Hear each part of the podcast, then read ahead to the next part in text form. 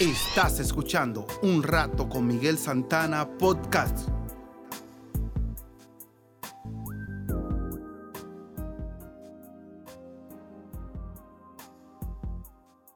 La reflexión de hoy se titula Perseguía su propia cola. Cuenta una fábula que cierto día un cachorrito se puso a perseguir afanosamente su propia cola, sin éxito alguno. Cuando en ese momento un perro viejo lo vio, le preguntó, ¿por qué estás persiguiendo tu propia cola? He escuchado que la felicidad está en mi cola, respondió el perrito. Así que la seguiré persiguiendo hasta alcanzarla.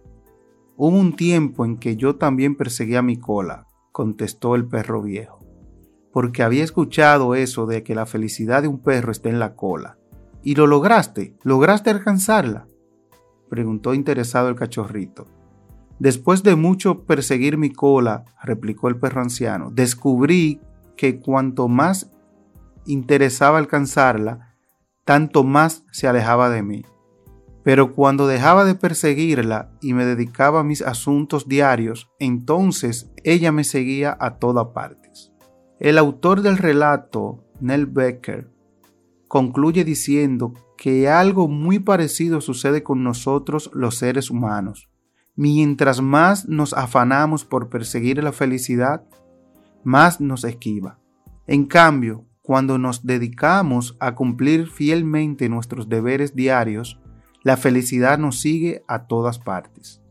Dice la palabra en Salmos 34:10, los ricos se vuelven pobres y sufren hambre, pero a los que buscan al Señor nunca les faltará ningún bien. Mucha gente piensa que la felicidad tocará su puerta cuando alguno de sus grandes sueños se haga realidad. Ser el mejor jugador del equipo de fútbol, culminar mi carrera con honores, comprar un auto deportivo último modelo, vivir en una mansión frente al mar.